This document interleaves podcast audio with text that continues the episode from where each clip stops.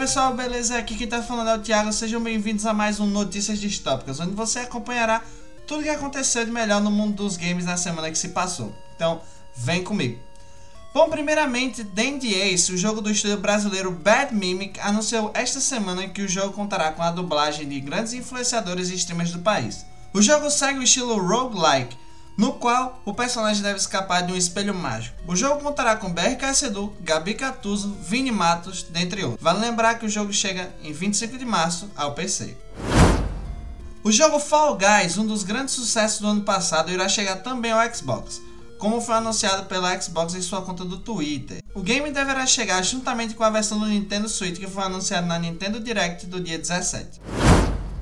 E por falar em Direct, vamos conferir tudo aquilo de mais impactante que foi mostrado nessa quarta-feira, dia 17. O primeiro anúncio foi a chegada de Pyra e Mita, personagens de Xenoblade Chronicles 2 que chegarão ao Smash Bros. Ultimate, cujas novas personagens são a mesma pessoa, incluindo uma mecânica de troca dentro do game. Na Direct também foi anunciado mais um game do nosso encanador favorito em mais um games de esportes, dessa vez o Golf. Mario Golf Super Rush, como foi chamado, trará um modo história, onde os jogadores devem evoluir seu Mi e interagir com figuras já conhecidas da série Mario, dentre outras novidades, como o modo Super Rush, cujos jogadores realizam suas tacadas simultaneamente, competindo para quem as acerta primeiro, o que me pareceu uma espécie de Battle Royale de golfe para ser bem sincero. O jogo chega no dia 26 de junho de 2021 ao Nintendo Switch. A mais nova sequência da série No More Heroes teve sua presença marcada no Direct. Em um trailer de ação alucinante, o jogo teve sua data de lançamento revelada.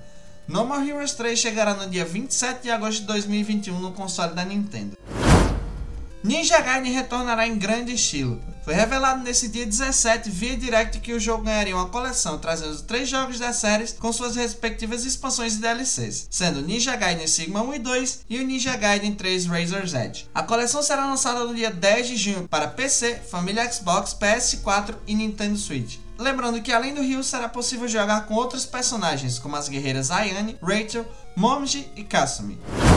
Você tem um Nintendo Switch e é fã de Star Wars? Então tem uma ótima notícia para você, meu cara. Bem como os anúncios anteriores, Star Wars Hunters foi anunciado na Direct na quarta-feira. O jogo é do estilo de tiro em terceira pessoa que se passará entre os episódios 6 e 7, e o melhor, ainda é gratuito para jogar. O jogo está sendo produzido pela Zynga Games e a Natural Motion Games e tem previsão de lançamento para 2021. Outro game que era muito pedido e esperado por fãs e jogadores da Nintendo foi também anunciado. Splatoon 3, o joguinho de tiro de tinta na Nintendo, teve apenas um teaser revelado e uma janela de lançamento bem aberta, 2022. Bom, se você estava com fome de Zelda para comemorar o aniversário de 35 anos da franquia, então tem muitos conteúdos para você. Na Direct foi anunciada uma série de expansões para o game Musou, que funciona como uma prequel do game Breath of the Wild, Hyrule Warriors Age of Calamity. O pacote inclui cosméticos como novas roupas e armas, além de novos personagens e desafios inéditos dentro do game. Passará três períodos de distribuição durante o ano, maio, junho e novembro, e custará 20 dólares. E como eu disse, muitas novidades para fã de Zelda. Um game de Nintendo Wii da série chegará ao Switch no remaster em HD. The Legend of Zelda Skyward Sword HD, como foi nomeada a versão que chegará no dia 16 de julho ao Switch. O game trará controles tradicionais no analógico, antes não disponíveis na versão do Wii, bem como controles de movimento aprimorados para os controles Joy-Con. A Epic Games moveu uma ação contra a Apple Europa por práticas anticompetitivas em sua loja de aplicativos. O que está em risco aqui é o futuro das plataformas mobile. Consumidores têm o direito de instalar aplicativos de fontes à sua escolha, e os desenvolvedores têm o direito de competir em um mercado justo. Não iremos ficar parados e permitir que a Apple use sua dominância para controlar o que deveria ser um campo digital, afirmou o CEO e fundador da Epic, Tim Sweeney. Bom, a disputa das empresas já está no ar há algum tempo, quando a Apple removeu o Fortnite por colocar uma forma de pagamento alternativa, o que acabava com a taxa de 30% de receita da Apple por transações no aplicativo. A Comissão Europeia já está investigando o Apple Play, o que irá determinar ou não se eles estão a violar as regras de competição da União Europeia. A EA anunciou nesta quinta-feira, dia 18, que concluiu o processo de compra da Codemasters, empresa responsável por diversos jogos famosos de corrida como a série Fórmula 1 e Dirt. Com essa aquisição, a EA se encontra com grande parte das grandes franquias de corrida do mundo dos games, o que, como dito em uma edição anterior do podcast, é o plano da EA para criar uma espécie de novo patamar no mundo dos games de corrida, tendo lançamentos anuais. A aquisição irá trazer para EA mais de 430 milhões de jogadores e uma receita enorme em serviço de inscrições. O CEO da Codemasters, Frank Sagnier, comemorou a fusão da empresa. Juntos podemos redefinir o cenário de jogos de corrida para criar ainda mais experiências convincentes para os fãs de corrida ao redor do mundo. Sabemos que os rumores são grandes motores de discussão na indústria dos games, e dessa vez um dos epicentros dos rumores é o estúdio polonês Bluebird Team. Em entrevista com o site GameIndustry.biz, o CEO da Bluebird Team, Piotr Babieno, declarou que o estúdio trabalha em um novo jogo de uma franquia de terror bastante conhecida. Estamos trabalhando há mais de um ano em outro projeto de jogo, outra propriedade intelectual de horror. E estamos fazendo isso com uma publisher bem famosa. Não posso dizer quem é, não posso dizer o que é esse projeto, mas tenho certeza de que quando as pessoas descobrirem de quem estamos falando, ficarão bem animadas. Essas declarações reforçam, segundo os rumores, que o estúdio estaria trabalhando no novo jogo da série Silent Hill, já que esse último jogo tem fortes inspirações na série, bem como possui seu compositor, Akira Yamaoka. Agora a notícia é um tanto quanto esquisita. O Fundo de Investimentos Públicos Sauditas adquiriu 3.3 bilhões de dólares em ações de empresas de games como a Activision Blizzard, EA e Take-Two. A informação revelada no dia 18 pela Al Jazeera informa que o fundo adquiriu 3.3 bilhões da Activision Blizzard, sendo 3.5% da empresa, 1 bilhão da EA 2,6%, e 825 milhões da Take-Two, 3,5%. O príncipe que preside o fundo, Mohammed bin Salman, é um mega fã declarado de videogames, e anteriormente já havia adquirido 33% da japonesa SNK, tendo planos para aumentar sua aquisição para 51%. Dota 2 ganhará uma animação na Netflix, tendo seu primeiro trailer liberado nesta sexta-feira, dia 19. A animação será focada no Davion, o Dragon Knight, sendo feita pelo estúdio responsável por Avatar, A Lenda de Korra e The Bottles. A animação em parceria com a Valve, dona da franquia, será lançada no dia 25 de março.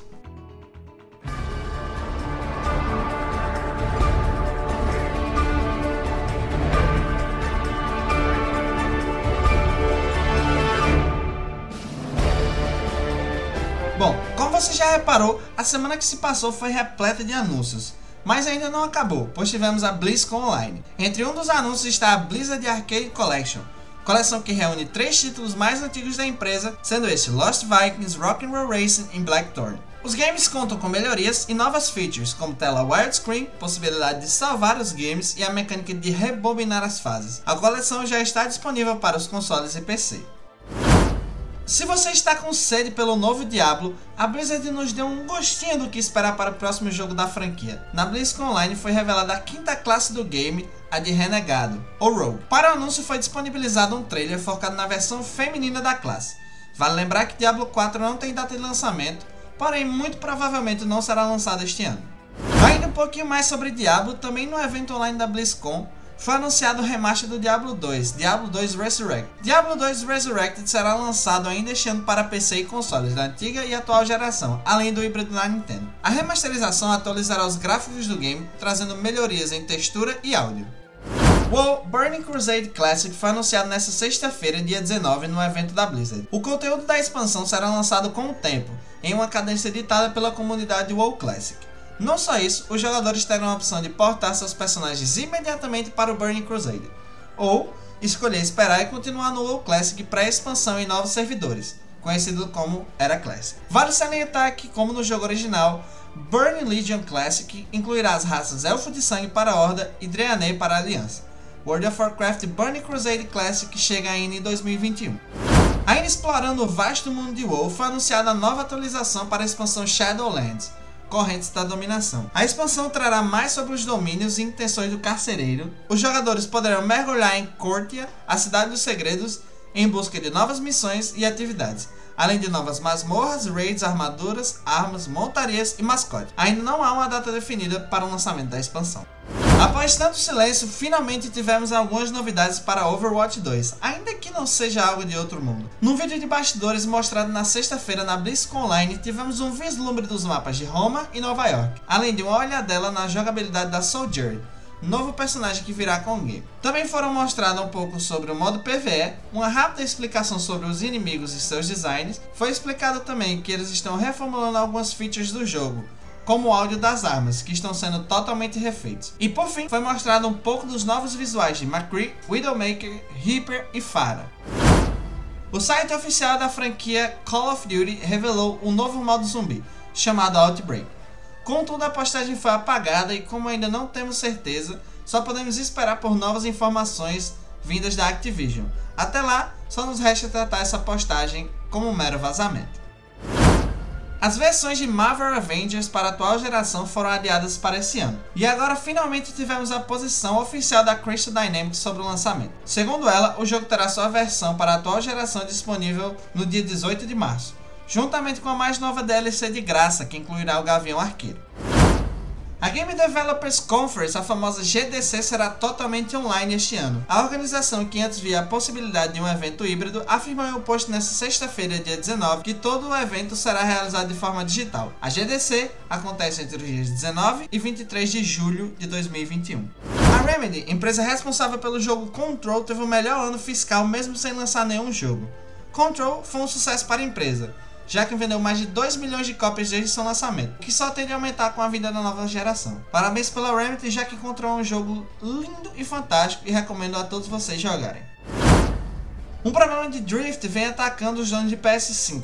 De acordo com informações, o controle sofre um defeito que compromete a funcionalidade central do controlador. O processo teve entrada em um escritório de advocacia em Nova York. Contudo, podemos esperar casos semelhantes ao redor do mundo. Vale lembrar que novas informações desse desenrolar judicial da Sony você pode acompanhar conosco. Então, fica ligado nos episódios e nos siga nas redes sociais, no Instagram, arroba Distopia Cultural, bem como na Twitch e no Twitter.